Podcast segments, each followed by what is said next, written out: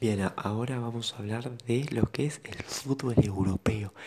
El fútbol europeo está plantado en otro, en otro sector de planteo, estrategias y fútbol. Lo ven de otra forma y lo ven de la forma que lo tendrían que ver el fútbol argentino y el fútbol latinoamericano. La liga inglesa, española, excepcionales los equipos y jugadores que tiene, sin dejarle mérito a los equipos de segunda división, porque en Inglaterra derrocha el talento en segunda, tercera, cuarta división de ese, del país. Juegan de una forma en la que es excepcional el fútbol que tiene. Cambia mucho la cosa a lo que es el fútbol latinoamericano. El fútbol en Inglaterra, el City, el United, el Chelsea, el Liverpool, el Tottenham. Equipos donde ven fútbol y magia en todos lados. Muchos equipos, muchos directores técnicos, muchos jugadores, muchos países donde el fútbol lo ven de otra forma. Por ejemplo, a nivel personal y gustos personales, te voy a decir mi top 5 de mejores jugadores, mejores jugadores, mejores técnicos y mejores equipos. Empezamos con los jugadores europeos que, o sudamericanos que juegan allí. Messi, Mbappé, Haaland, Bernardo Silva y Miralem Pjanic, el bosnio, actualmente jugador del Fútbol Club Barcelona. En técnicos, Pep Guardiola, Solskjaer, Mourinho, Pochettino y Simeone. Equipos: Barcelona, Real Madrid, Juventus, City, Tottenham. Equipos donde derrocha el fútbol y magia. El Barcelona con Messi, pa, pase, jugadas de dribleos, fútbol derrochado. Lamentablemente el Fútbol Barcelona a nivel personal y a nivel económico no está pasando un buen momento. Deudas, problemas fiscales, el equipo no la está pasando bien. Pero Messi de alguna u otra forma la está buscando y se la está rebuscando para hacer que el equipo salga adelante. Eso es lo que nos falta en el fútbol argentino. Jugadores con garra, perseverancia de salir adelante.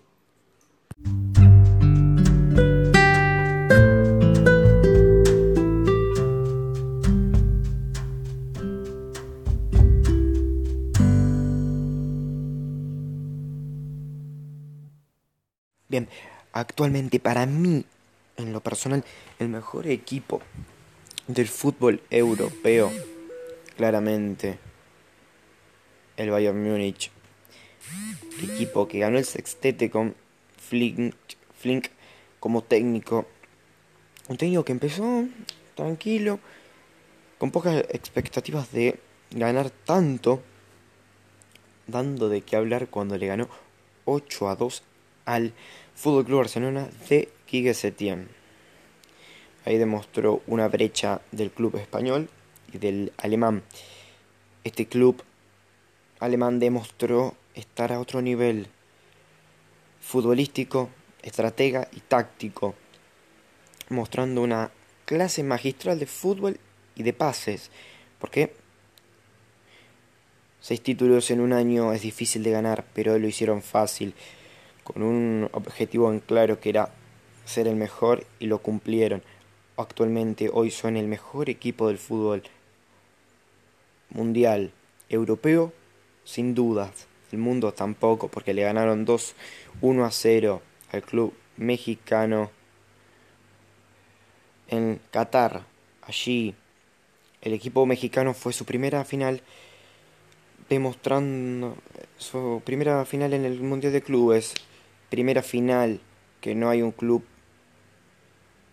eh, latinoamericano, tampoco ese club latinoamericano que fue el Palmeiras que le ganó a River en la semifinal y también le ganó por 1 a 0 en los minutos finales al Santos, no clasificó ni siquiera al podio. Algo histórico para la Comebol que ninguno de sus equipos representados llegue al podio. Por otro lado, hablando del fútbol europeo, el Bayern Múnich demuestra estar siempre en otro nivel al lo que están los otros. Este año esperemos que demuestre lo mismo y sea bicampeón de la Champions.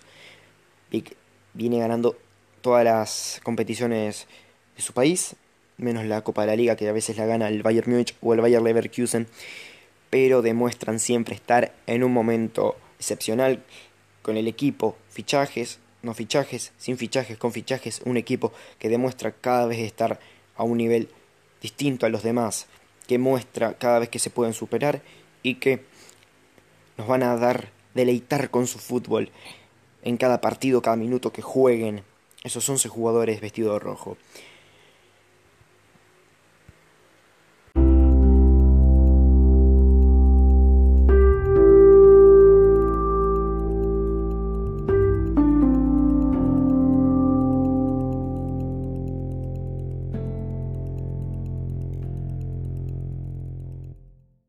Bien, para ir cerrando estos últimos dos segmentos o el último segmento de este tercer capítulo del fútbol, ya hablamos del fútbol en lo personal mío, lo que es el fútbol argentino actualmente y quién es el equipo para ganar las determinadas competencias que tienen y juegan estos equipos. Ya hablamos de quién es el equipo más fuerte del fútbol europeo actualmente. Ahora vamos a hacer un cierre diciendo o opinando qué cosas les podría venir a River Plate y al Bayern Múnich para que hoy sigan en vigencia siendo los mejores equipos del mundo o de cada correspondencia país y certamen mundial. Bien, para mí River está en un estado y en un lugar excepcional de la mano de Muñeco Gallardo que le está dando un toque excepcional al equipo a la forma de juego, a la forma de las cómo está jugando el equipo. River tiene que mejorar mucho lo que es la defensa. Tiene que ser un equipo más defensivo y que tenga más fuerza. Creo que la vuelta de Jonathan Maidana le puede dar ese toque al equipo. Un Vigo metido por derecha estos días que no va a estar Montiel, le va a venir excelente al equipo que tengan un poquito de juego más defensivo, porque Montiel es más ofensivo para lo que Gallardo buscaba. Esa dupla de Rojas y Maidana creo que va a venir muy bien estos tres meses que no va a estar Pinola por lesión. Por el lado de Angileri, lateral izquierdo indiscutible para el equipo de Gallardo, le dio un toque excepcional al equipo. Tienen tenemos a Milton Casco, jugador fuerte pero rápido, me encanta. El medio campo, la llegada de Palavecino y Paradela le puede dar un toque de refresco al equipo.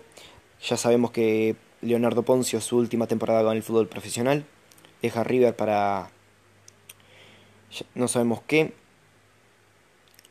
Una trayectoria del jugador rosarino excepcional, jugador clave para el equipo de Gallardo y para los otros directores técnicos, fue un titular indiscutible. Paradela, un juego muy similar a lo que era Ignacio Fernández en el equipo de Gallardo. Palavecino, uno, un jugador, un 10 clásico, un cazagol, lo podemos usar. También se puede usar como extremo, un jugador lúcido para el equipo, para que le dé un toque de refresco y fútbol nuevo.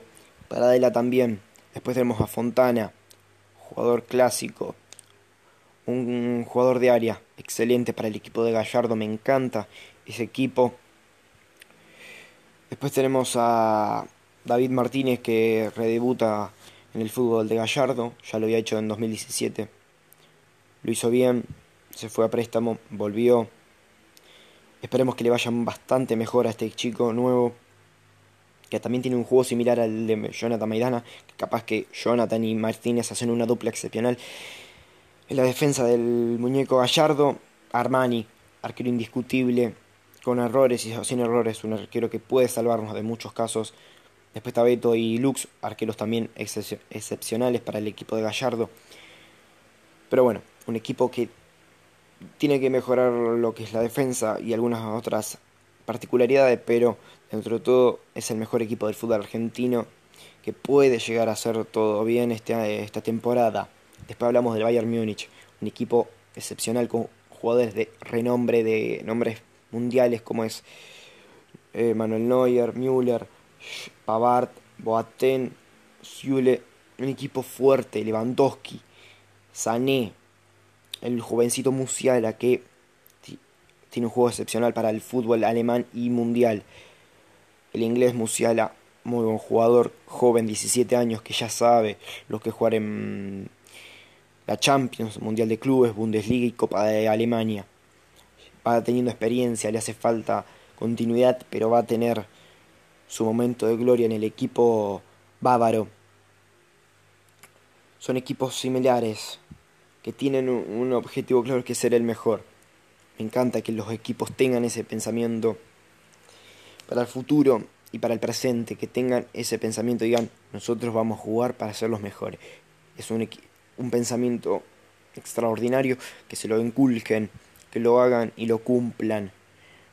Hay muchos clubes que se lo proponen pero no logran cumplirlo, Lamentable, lamentablemente no lo cumplen, pero están a tiempo de reafirmarlo y poder cumplirlo para sus hinchas y para ellos, para que sepan que tienen la fuerza necesaria para salir campeones de todo lo que se propongan, aunque les cueste, porque no por ser River, Boca, San Lorenzo, Independiente, se les hace fácil. Porque miren ayer el partido River Platense, le costó mucho al equipo de Gallardo ganarlo, ganaron por la mínima nomás. Así es el fútbol, señoras y señores.